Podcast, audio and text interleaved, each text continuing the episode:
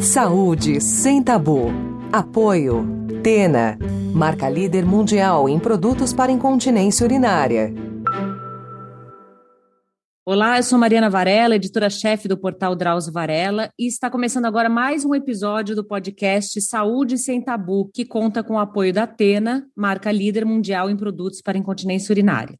Este é o 12 episódio do nosso programa e aqui é um espaço para discutir temas de saúde que são cercados de preconceitos e por isso costumam ser pouco ou mal abordados pela mídia e pelos próprios médicos. Seja bem-vindo.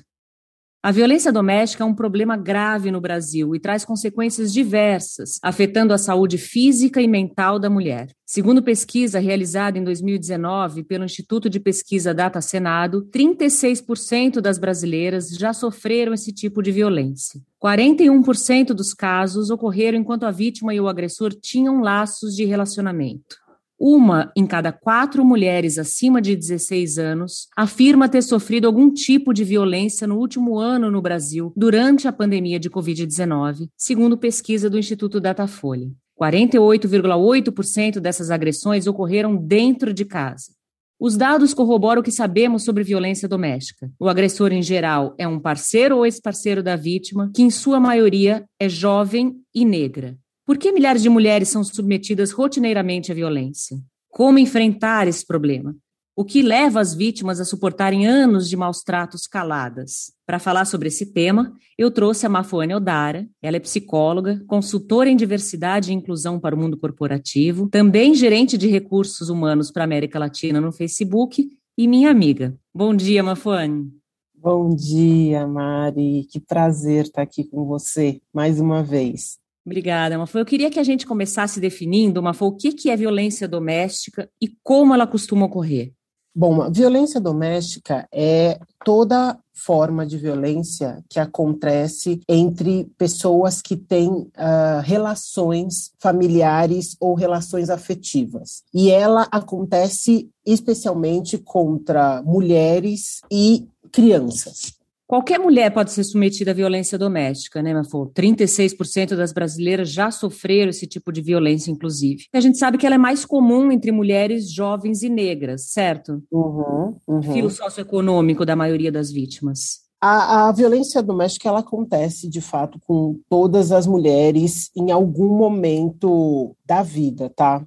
Assim, é, isso é muito importante a gente saber, porque esses dados, na verdade, eles mostram as mulheres que já conseguiram reconhecer alguma forma de violência. Porque a gente também não conhece todas as formas. A gente acha que sabe o que é violência, mas a gente não sabe. Então, é muito importante que a gente é, entenda que esses números, eles falam sobre aquela violência que a gente acaba é, reconhecendo. Então, acho que esse é o primeiro ponto. Com relação ao perfil das mulheres que sofrem violência, é importante a gente lembrar que sim, Uh, todas as mulheres sofrem, mas as mulheres que vêm de grupos subrepresentados, as mulheres em maior vulnerabilidade, elas têm mais chance de sofrer formas múltiplas de violências domésticas. Então, é, as mulheres jovens, sim, têm mais chance. Não é por acaso, né? Quando a gente olha os índices, por exemplo, de violência sexual, a gente está falando, e o que a gente conhece, existe um, um grande, uma subnotificação dessas violências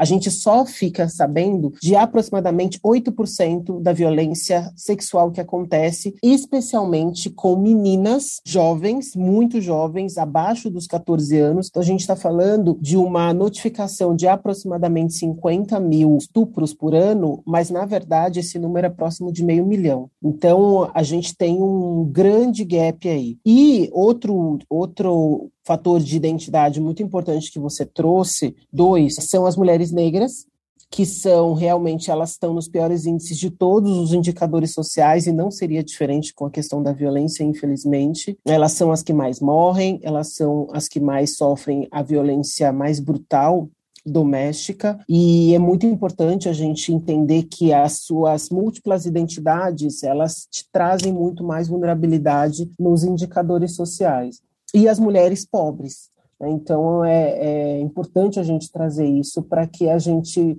fique mais atento aos processos que a gente precisa transformar na nossa sociedade.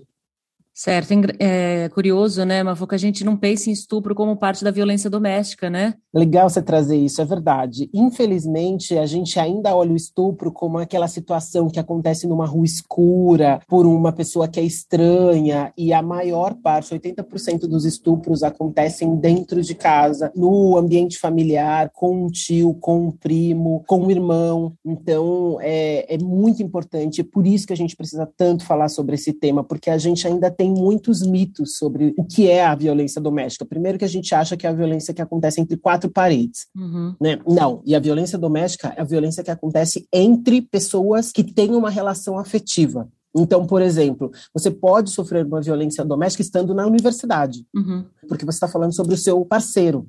Então, isso é, é, a violência doméstica. Então, a gente não, tá, não, não, dimensiona o tamanho da violência. E outra que é, é só entre parentes próximos. Não.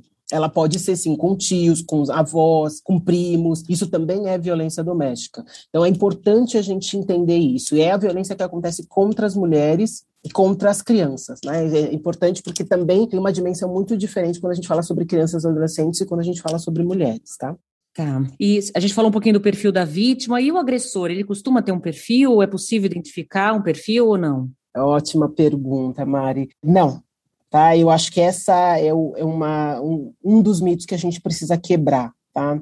porque a gente sempre acha, e a, a, grande maioria das pessoas pensam, que pessoas que são trabalhadoras, pessoas que têm cargos altos, pessoas escolarizadas, não são violentas. E, na verdade, a grande perversidade da violência é que ela se sofistica quanto mais escolarizado você é. Então é muito importante a gente perceber porque esses subterfúgios que vão acontecendo dentro da, das relações afetivas, elas são o complicador de todo esse cenário, porque normalmente a gente atrela a violência doméstica a uma violência que é uh, física, uhum. né, muitas vezes. Em alguns casos, a violência sexual, como a gente acabou de falar, não em todos os casos, mas existem muitas outras formas de violência doméstica, como a violência psicológica, que é a violência que te humilha, te insulta, te persegue, te ameaça, ou a violência patrimonial, que é aquela que controla o seu dinheiro, que impede que você faça compras, que destrói ou retira é, objetos, instrumentos de trabalho, é, bens pessoais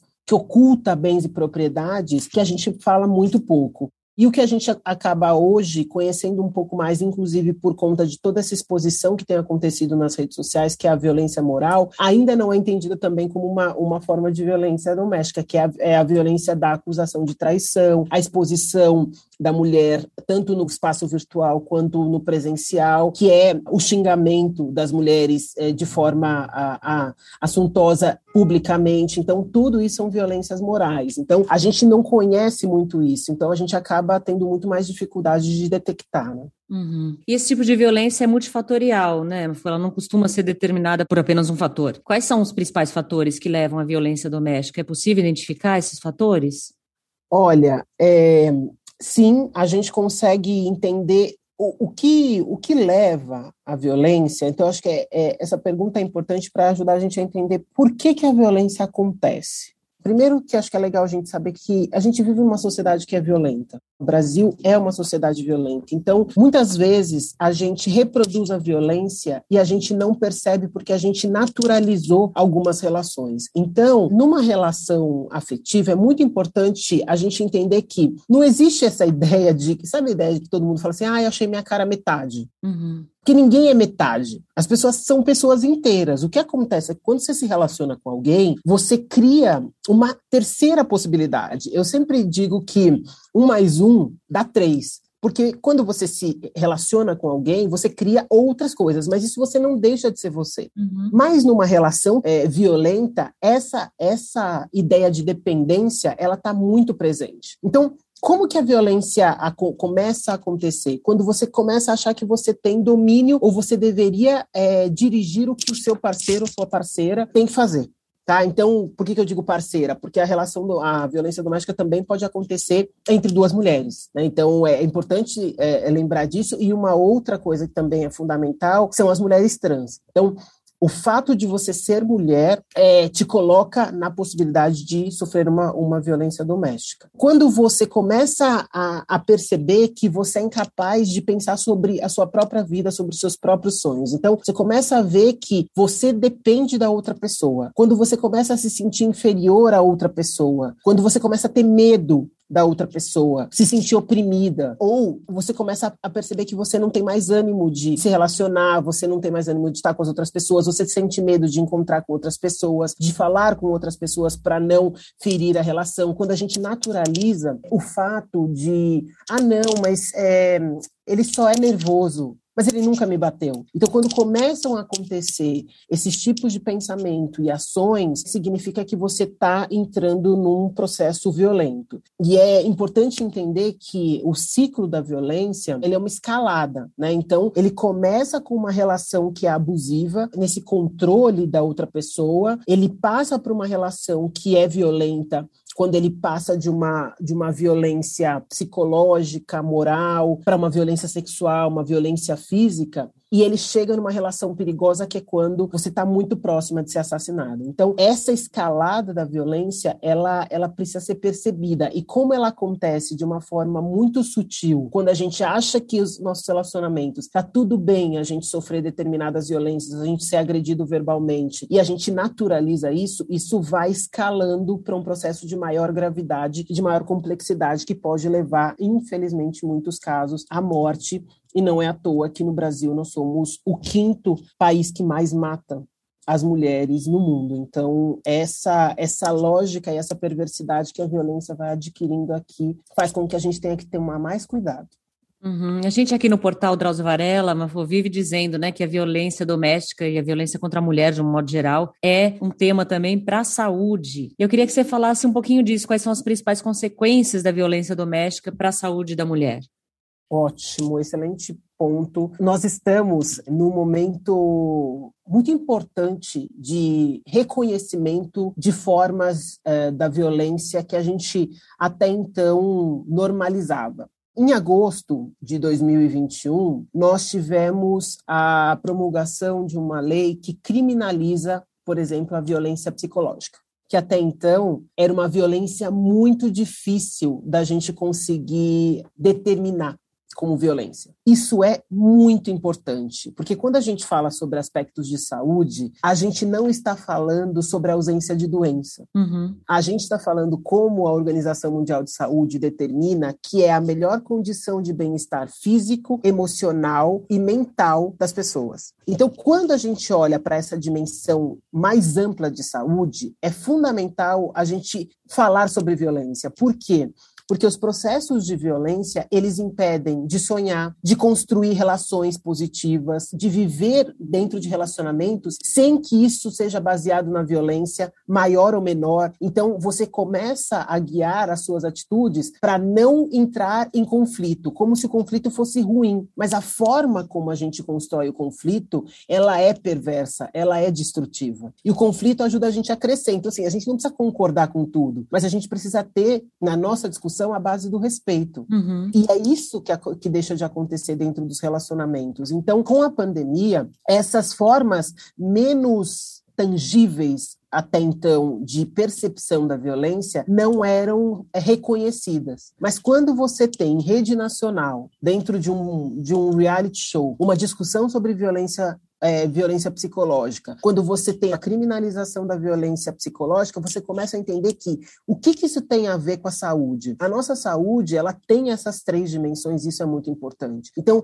nós precisamos preservar o nosso corpo, que é o nosso templo. Então, como você cria processos de proteção e não é só processos legislativos. A gente precisa mudar os nossos comportamentos. Né? Então, de o que, que é aceito. Eu tenho dois filhos pequenos e esses dias, e todos os dias, eu leio para eles né, à noite. Uhum. E aí eu estava lendo aquele livro Fifi e Pipo, que é um livro que fala sobre violência sexual, é, que ensina as crianças as regras do sim e as regras do não sobre o toque no seu corpo, né? Minha filha tem quatro anos e o meu filho tem sete. E eu estava lendo para os dois. E aí o meu filho, quando chegou na parte das regras do não, o que que não é aceito com relação a quem toca o seu corpo, ele começou a ensinar a minha filha mais nova sobre o que que poderia, né? Então, quem que pode tocar no seu pipi, quem pode tocar na sua pepeca, o que que você pode fazer. Esse tipo de conhecimento, ele é muito importante. É muito importante você começar muito cedo. Eu estava lembrando de uma história que, quando o meu filho tinha dois anos de idade, eu fui no pediatra e eu estava reclamando para o pediatra que meu filho estava naquela fase que a gente adora, que é a fase do não, que tudo é não para ele. Mas como, né? Uma criança de dois anos, eu assim, não, não, sou eu que mando, tem que fazer o que eu estou mandando, né? E aí o meu pediatra falou uma coisa que, para mim, é muito importante para a gente entender o que, que significa falar sobre o tema da violência. Ele falou: ele está dizendo não para você para dizer sim para ele. Nunca mais eu reclamei dos nãos do meu filho, porque de fato é aí que começa a violência. Quando a criança está dizendo não para gente e a gente diz que ela tem que dizer sim para o tio que quer beijar, para o primo que quer abraçar, assim, não. Se a criança não quer, a gente precisa respeitar, porque quando a gente diz que ela tem que dizer sim, ela vai criando essa lógica e isso vai reproduzindo uma violência na sua fase mais jovem e na sua fase adulta, que faz com que as mulheres achem que elas precisem ser aceitas, que elas, as pessoas precisam gostar delas, essa ideia de que a mulher tem que sempre sorrir, de que ela sempre tem que ser simpática, inclusive indo para um grau, inclusive de, de, transformação de comportamento. Olha que coisa interessante. Recentemente o, o Bradesco fez uma campanha super importante importante falando sobre assédio sexual. Imagina, a inteligência artificial do Bradesco, que é a Bia, sofre assédio sexual. Você é burra, quem é você? Eu quero que você dê para mim. E aí, as respostas que a Bia tinha era: não estou compreendendo o que você está dizendo. Você pode repetir? E ele estava falando sobre um processo de violência. Então, o Bradesco fez toda uma reformulação sobre as respostas que a Bia dá para que a gente não. Estou falando de uma inteligência artificial, para a gente entender onde chega o grau que chega a nossa violência. Então, essa transformação de comportamentos precisa acontecer. Essa é o, o, o aprendizado que a gente precisa ter para que a gente deixe de naturalizar esses comportamentos e passe a transformar e construir uma cultura onde a nossa construção não seja baseada na violência e sim nas possibilidades, nas potências, nas nossas habilidades, né? Uhum. Agora, vovó, uma pergunta que muitos se fazem: por que uma mulher submetida a esse tipo de violência costuma demorar ou sequer denuncia o agressor? Olha só, é, acho que essa, essa pergunta ela nos leva para entender como é que funciona a violência. Ela começa de um jeito muito sutil. E nenhuma violência acontece de um jeito muito brutal. Então, é muito difícil reconhecer, porque você começa o seu relacionamento é tudo flores. Então tá tudo lindo, tá tudo maravilhoso, as coisas estão indo muito bem, até que alguma coisa acontece. O que, que é alguma coisa? Qualquer coisa. Pode ser uma saia, um batom, uma fala, uma brincadeira. Isso gera uma reação violenta, que pode ser física ou não. Normalmente ela não é ela é uma, um silenciamento, uma discussão mais acalorada. Essa discussão leva para um momento de briga. Esse momento de briga leva para um momento de arrependimento, de promessas. Isso não vai mais acontecer. Olha o que você me fez fazer. Né? Então você começa a falar assim, nossa, mas puxa, é verdade, né? eu não devia ter provocado, puxa, eu não devia ter colocado esse batom, uhum. nossa, eu não devia ter colocado, né? Eu não devia ter falado isso, né? Realmente, né? E aí esse momento é, de, de arrependimento vem acompanhado do que a gente chama de uma segunda lua de mel, que é o um momento de que tá tudo lindo, tá tudo maravilhoso, e de verdade, por um tempo, fica tudo assim, até que um novo episódio acontece. Então, o ciclo, e aí esse, esse novo episódio gera uma violência, essa violência gera uma briga, essa briga gera um arrependimento, arrependimento gera uma lua de mel, a lua de mel, um momento de calmaria, até que um novo episódio acontece. Então, o ciclo, né, então assim, ele não tem fim. Então, o que, que acontece com o ciclo? Qual, qual é o problema desse ciclo? Primeiro, a perversidade dele por si mesmo. Você não consegue sair disso. A segunda é de que ela é uma espiral. Então, é, é difícil para a pessoa perceber porque começa de um jeito muito sutil e você naturaliza isso. Só que ela vai para um grau ainda mais violento, e mais violento, e mais violento até levar à morte. Então, o que, que vai acontecendo nesse caminho? As mulheres desenvolvem um, um, fenômeno que a gente chama de síndrome do desamparo aprendido. Então as mulheres vão aprendendo ao longo dos ciclos da violência que ela vai que vão se repetindo de que ela não consegue sair daquilo. Uhum. Por isso que é muito importante a gente entender, porque quando chega naquele momento onde as pessoas percebem que é a violência física, essa mulher já está aprisionada psicologicamente. Por isso que essa lei ela é tão importante, que é a 14.188, que criminaliza a violência psicológica. Por quê? Porque ela é a primeira que se instaura. Ela é a primeira que se instaura. E uma vez aprisionado psicologicamente, é muito, muito, muito mais difícil sair. Por isso que as pessoas não conseguem entender. Mas ela está apanhando, porque antes de apanhar, todas as outras formas de violência já aconteceram. Então, é difícil de perceber. E essa é a discussão. Por isso que o nosso papel, quando uma mulher sofre violência, não é dizer o que ela tem que fazer, é ajudá-la a compreender e se fortalecer emocionalmente. Por isso que quando a gente fala sobre saúde, eu estou falando sobre saúde da mente, eu estou falando sobre a saúde emocional, que é todos os recursos internos que eu tenho para lidar com tudo isso, todas as adversidades que estão acontecendo, e por último, sim, a saúde física, né? Que era isso que a gente estava falando. Então, não dá para a gente separar essas coisas. Então, não, a gente não tem que entrar numa relação de quando a gente percebe que alguém está sofrendo violência. Sabe qual é a melhor pergunta, Mari, que a gente pode fazer para essa pessoa? Não é dar conselhos, não é julgar, não é acusar o parceiro ou parceira dessa pessoa, mas é dizer o que eu posso fazer por você. Uhum. E às vezes, na grande maioria das vezes, é ouvir essa pessoa. Ah, mas eu só vou ouvir, parece tão pouco. Na verdade, não é. Sabe por quê? Porque toda vez que você ouve, ela fala. E quando ela fala, ela se escuta. Uhum. Uma, duas, três, dez, vinte vezes. Mas cada vez que ela se escuta, a história vai fazendo outro sentido na cabeça dela. Até que num determinado momento ela tem musculatura emocional suficiente para poder sair daquela violência. Então, isso é muito importante a gente entender, porque às vezes, primeiro que a gente não entende qual é o momento do ciclo que ela tá, então a gente acha que, por exemplo, na hora que ela tá na lua de mel, que geralmente é quando a gente entra na vida da pessoa, né? Uhum a pessoa está ali, já passou pelo processo da briga, já se reconciliaram, aí a pessoa entra e fala assim: não, mas olha o que acabou de acontecer. Ela está numa lua de mel. Ninguém vai sair de um relacionamento quando está na lua de mel. Então, essa é a, é a, a dificuldade e a importância da gente entender a violência para que a gente, de fato, possa ajudar a outra pessoa. Uhum. Agora, uma força, você falou em criminalização, né? A gente sabe que no Brasil a maioria dos presos é homem, negro e pobre, né? Pensando nisso, cadeia é a única alternativa para a violência doméstica? É possível prevenir essa violência? Nossa, super importante essa pergunta. Primeiro que a violência doméstica, a criminalização dela é muito importante porque ela é um, ela é um indicativo de que não está tudo bem ser violento com uma mulher. Uhum. Acho que essa é o primeiro a mensagem que a gente dá. Mas de verdade, o que vai mudar a violência é a gente compreender quais são os comportamentos que a gente precisa mudar. E esses comportamentos não são aprendidos num sistema prisional. Quando a gente olha a Lei Maria da Penha, que completou 15 anos, então imagina, são 15 anos da terceira melhor lei de proteção às mulheres do mundo.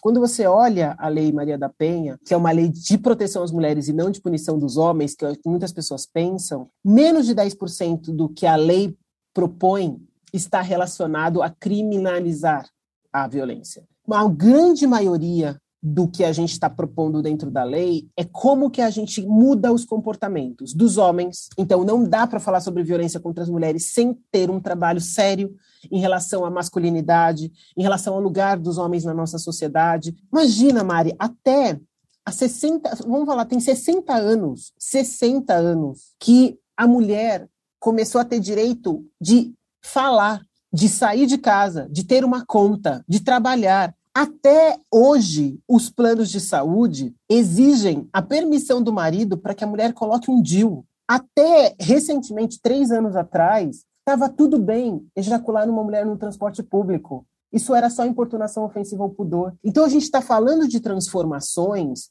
inclusive sobre o que se compreende como violência, que são muito recentes muito recente. Imagina a discussão sobre uma coisa básica, né? A, a, a, gente, inclusive, esse mês também teve uma outra grande conquista legislativa, que é a criminalização da violência política. E aí, nessa dimensão, imagina que a Casa do Senado existe há 56 anos Quantos anos você acha que existe banheiro feminino dentro do plenário do Senado? Há 56, obviamente, né, Mafane? Não. Há seis. Há seis anos eu estou falando de um espaço de necessidade básica oferecido para as mulheres no plenário do Senado. Qual é o, qual é o simbolismo disso? Então, tem uma transformação que é comportamental muito mais do que legislativa. A criminalização ela é muito importante para dar uma mensagem de que não está tudo bem você ser violento com uma mulher. Nem psicologicamente, nem moralmente, nem fisicamente, nem sexualmente, nem patrimonialmente. Uhum. O que a gente precisa fazer é mudar os comportamentos. Por onde você começa a mudança? Primeiro, os lugares de mulheres e de homens, eles não são definidos pelo gênero das pessoas. Então, quando você coloca as mulheres no espaço doméstico, como responsáveis pelo cuidado da casa, cuidado dos filhos, educação dos filhos, alimentação, e diz que o lugar dos homens é sendo provedor, você está dando uma mensagem dizendo qual, o que, que cada um deveria ter. Por quê? Isso é tão importante ser discutido. Porque é fundamental que os homens estejam presentes na vida das crianças. Isso faz com que, por exemplo, a gente tenha um número, são 11 milhões de mães solo, e a gente não fala sobre isso. Né? Então, essa lógica de que, não, assim, ela deu de engravidar. Uhum. Como assim ela deu de engravidar? Esses dias eu estava num Uber e ele estava todo desesperado com a namorada porque ela deu de engravidar. Eu falei, você jura que ela deu de engravidar? Sozinha. Sim, é, exato, né? Do, do, ouvido, sei lá o que aconteceu, né, né, com ela, que ela deu de engravidar. Então, essa lógica sobre quem, de quem é a responsabilidade, sobre como as mulheres e os homens, é só ver, por exemplo, é, é muito importante fazer essas conversas, porque como é que mulheres veem o casamento e como é que homens veem o casamento? O que, que significa o casamento para cada um dos gêneros? Ah, então se a mulher casa, ai, que bom, casei, vou fazer minha família, vou ser feliz. Os homens, nossa, agora você amarrou seu burro. Nossa, agora acabou sua vida. Então, assim, essa lógica das brincadeiras que a gente faz. Então, a gente vai naturalizando esses espaços, né? Essa, essa, esse impedimento das mulheres falarem, das mulheres assumirem os cargos de poder. Então, essas transformações são muito mais importantes do que a criminalização. A gente começar a perceber as violências que acontecem, os assédios morais e, e sexuais que acontecem dentro do ambiente de trabalho. Isso tudo é violência, então assim, a gente precisa olhar para isso. Os efeitos que a violência doméstica tem dentro do ambiente de trabalho, a gente precisa começar a reconhecer isso. Até dois anos atrás, eu tive a oportunidade, eu, eu trabalhava no Instituto Avon, uhum. e o Instituto liderou um processo super importante que era trazer a discussão da violência doméstica para o ambiente de trabalho, especialmente para as corporações, para o mundo privado. E a gente criou uma coalizão empresarial pelo fim da violência contra mulheres e meninas. Mas você fala, mas por que, que as empresas têm a ver com a violência doméstica? Tudo. Sabe por quê? A violência doméstica ela é responsável por uma a cada cinco faltas da mulher no mundo do trabalho. Isso significa que as mulheres que sofrem violência ela têm mais é, 22 dias a mais de faltas do que as outras mulheres. Elas tendem a receber menos. Por quê? Porque como elas passam por processos de violência dentro de casa, a sua forma de negociação inclusive do seu salário, do seu trabalho, daquilo que você se submete, ela é muito mais permissível. Uhum. Então, ela sofre, além de sofrer a violência em casa, ela também sofre no trabalho. E muitas dessas mulheres são demitidas porque elas não têm mais fit. Mas muitos dos RHs nem perguntavam por que, que essa mulher mudou de comportamento. Isso significa, no ano, 15 milhões de dias perdidos, um bilhão de perda salarial. Um bilhão. Então, assim, a, violência contra as mulheres, a violência doméstica é da conta, sim, das empresas. Isso é uma mudança, entende? Então, assim, não é sobre criminalizar, é sobre a gente compreender que esse fenômeno, ele está na nossa sociedade e ele é responsabilidade de todo mundo. Então, a gente precisa começar falando isso com as crianças, desde muito cedo, porque as crianças, elas são não só aquelas que sofrem essa violência doméstica pela relação dos pais ou porque essa violência também acontece contra elas, mas porque isso é um, é um trauma que se leva para a vida inteira. Crianças que sofrem violência, tem uma pesquisa nos Estados Unidos que mostra que as crianças que passam ou vivem em lares violentos, elas desenvolvem traumas que são semelhantes a homens que passam dois anos na guerra no Afeganistão, por exemplo. Uhum. O mesmo tipo de trauma. Afeta a família toda, né? Não só a mulher que é vítima. Não só a mulher, não só a família direta, mas os familiares próximos, os amigos. Então, assim, a violência, ela é um fenômeno que afeta todo mundo. Então, quando a gente cuida da mulher, a gente cuida das crianças, a gente cuida das relações, a gente torna o ambiente mais saudável. Quando a gente fala sobre isso com os homens, a gente cria novas possibilidades de existência, porque homens presentes na vida dos seus filhos as tornam as crianças mais espertas, mais falantes, mais seguras, com menos definição sobre papéis de gênero e, portanto, vão desenvolver relações muito mais saudáveis dentro de seus próximos relacionamentos, seja dentro da escola que eles estão, porque os meninos reproduzem isso com as meninas dentro do ambiente escolar, seja com as suas próprias companheiras. Tanto, assim, imagina, as meninas hoje, com 14 anos, 15 anos, às vezes eu pergunto dentro dos, dos trabalhos que eu faço, elas já desenvolveram, já tiveram dois ou três relacionamentos violentos, uhum. com 14, 15 anos. Entende? Então, é isso que a gente precisa entender. Não é só sobre criminalizar. A criminalização é uma mensagem de que não está tudo bem, mas não é isso que vai transformar a nossa sociedade. A gente só vai transformar quando a gente se corresponsabilizar pela violência que acontece todos os dias, porque a gente é responsável por isso também. Eu vou aproveitar até para falar aqui, é, uma que o Twitter Brasil, né, arroba Twitter Brasil, tem uma iniciativa junto com a revista Asmina que se chama Chame a Penha, hashtag Chame a Penha, que tem um assistente virtual para ajudar as mulheres a identificar e até sair, né, de, uma, de relações abusivas. E falando nas redes, a gente perguntou lá na nossa comunidade no YouTube se as pessoas conheciam alguma mulher que tenha sido submetida à violência doméstica. 83% responderam que sim. 17% que não. Esse número bate com os dados nacionais, né? Bate. É, é, é isso. Esse é, o, esse é o tamanho da violência que a gente está falando. A grande maioria conhece alguém que já teve. Mas quando você pergunta, Mari, você já sofreu alguma forma de violência? Uhum. Grande parte das pessoas fala assim: não, comigo não. Isso é muito, isso é o que a gente precisa tomar cuidado, porque a gente acha que a gente sabe o que é violência, mas a gente não sabe. Então, falar sobre isso é muito importante, porque as formas sutis de violência, esse incômodo que a gente sente, esse desconforto nas relações ou de alguma coisa que você ouviu, quando você está desconfortável, isso pode ser sinal de que você está numa, numa situação que foi violenta com você. Uhum. E você falou sobre a situação, sobre a, a, essa iniciativa do Twitter, e eu me lembrei que o Instituto Avon, com um, com um grupo de empresas, criou uma assistente virtual no WhatsApp. Ela se chama Angela. Uhum. É um telefone que você. Então, é legal que as mulheres possam salvar esse, esse telefone, porque ela também é uma inteligência artificial. E o que, que a Angela faz? Ela vai fazendo perguntas para a mulher para detectar qual é a forma de violência que ela está sofrendo e quais são os recursos que ela pode receber. Então, isso que você falou é super importante. Por que, que a lei ela não resolve? Porque a mulher precisa de recursos muito diferentes para os tipos de violência que ela está sofrendo. Então, às vezes, ela precisa sair de casa. Então, uma das parcerias que o Instituto fez foi com a Uber, para que ela consiga receber um voucher de graça graça para poder sair de casa naquele momento, porque às vezes ela está no meio da madrugada, quem tem carro é o homem e ela não consegue sair de lá. Então ela tem um voucher que ela consegue sair para casa da mãe, da amiga, para a delegacia. Ela pode ter acesso a tratamentos psicológicos ou apoio jurídico. E se ela precisar sair de casa por 15 dias para se reorganizar, o Instituto Avon fez uma parceria com a Cor para que ela possa passar 15 dias nos hotéis da Cor com os filhos para conseguir se organizar com todas as despesas pagas. Ela pode procurar um abrigo. Então, assim, a Ângela, eu vou até deixar o telefone aqui, é 011 94 494 2415. 011 94494 2415. E é em qualquer lugar do país. E a Ângela consegue dizer qual é o serviço mais perto da sua casa, ou a delegacia, ou, e, ou o hospital, ou né, o que você precisar uhum. no momento que você está. Então, essas iniciativas, elas ajudam a transformar e entender que é sobre proteger a mulher e dar o máximo de recursos que ela precisa naquele momento, porque muitas vezes a gente acha que é só a denúncia. Uhum. A denúncia é muito importante, Mari, mas a denúncia ela só virá se a mulher tiver emocionalmente forte para viver o processo. Então, sim, a denúncia é importante, mas ela precisa primeiro pedir ajuda. Com a ajuda especializada, ela vai encontrar qual é o melhor recurso, o melhor momento de fazer a denúncia, porque o caminho vai ser muito longo. Então, a gente tem que tomar muito cuidado sobre como a gente oferece os, os apoios às mulheres. Então, o mais importante, se você está passando por uma situação de violência ou se você quer apoiar alguém, é ajudá-la a pedir ajuda.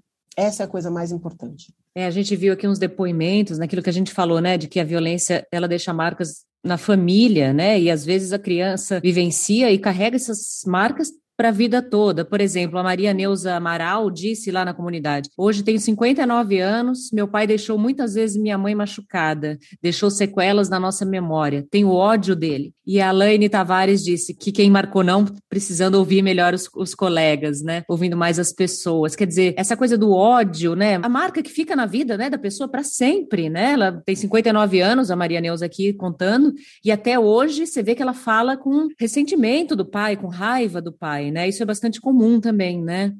É, e a gente precisa é, trabalhar isso, é, porque esses traumas, o que, que acontece com os traumas? Acho que é importante entender qual é o, o fenômeno neural que acontece com os traumas. É, a gente desenvolve três tipos de comportamento quando você passa por uma situação traumática, que inclusive nós que agora estamos vivendo uma crise prolongada por conta do coronavírus, estamos passando por essa situação, tá? Então, imagina que a gente sempre falou sobre isso com pessoas que passam por processos violentos, então, seja um processo de violência doméstica, violência sexual, violência baseada em gênero, ou a violência, ou racismo, por exemplo, mas que agora uma sociedade, uma humanidade inteira está passando. Então, um dos fenômenos que tem a ver com, com isso, que, que, com esse depoimento que você acabou de ler, é que a gente vai criando uma lógica na nossa cabeça de como as coisas acontecem. Por que, que pessoas que vêm de lares violentos muitas vezes reproduzem essa violência nos seus relacionamentos, porque a gente acha que a única forma de se relacionar com alguém é dessa maneira, porque foi isso que a gente aprendeu. Então, isso é uma coisa que é muito importante. Então, quando ela fala sobre o ódio que ela tem, sobre as marcas, isso muito provavelmente se reproduziu nos relacionamentos que ela teve. 40% das mulheres e 40% dos homens que vieram de lares violentos reproduzem essa violência nos seus próprios relacionamentos. Então, isso é, é muito importante da gente ter é, dimensão. E a segunda é como que você abre a sua escuta quando alguém está te pedindo ajuda. Então, como é que você ouve, como é que você ajuda as pessoas a refletirem sobre os comportamentos, identificar os comportamentos que podem parecer meros comportamentos ou meras brincadeiras para que a gente consiga é, criar um ambiente que seja saudável, porque um ambiente saudável é um ambiente preparado emocionalmente para que as mulheres e para que as pessoas possam exercer o máximo da sua potência. Se eu deixo de falar alguma coisa com medo de ser recriminada, se eu tento falar alguma coisa e as pessoas não me escutam, esse ambiente não é seguro não é saudável. E é essa transformação, a criação de, uma, de um ambiente emocionalmente seguro ajuda a construir relações que são mais potentes. É isso que a gente precisa.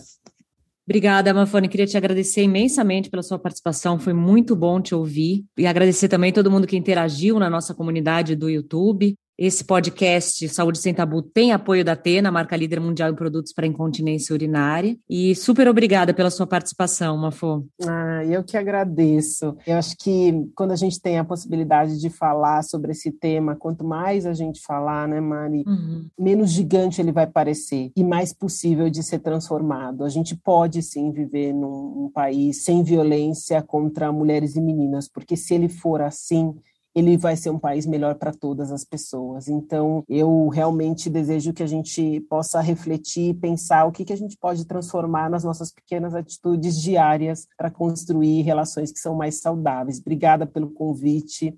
E a gente segue na jornada, porque a gente tem um longo caminho ainda, mas a gente está avançando.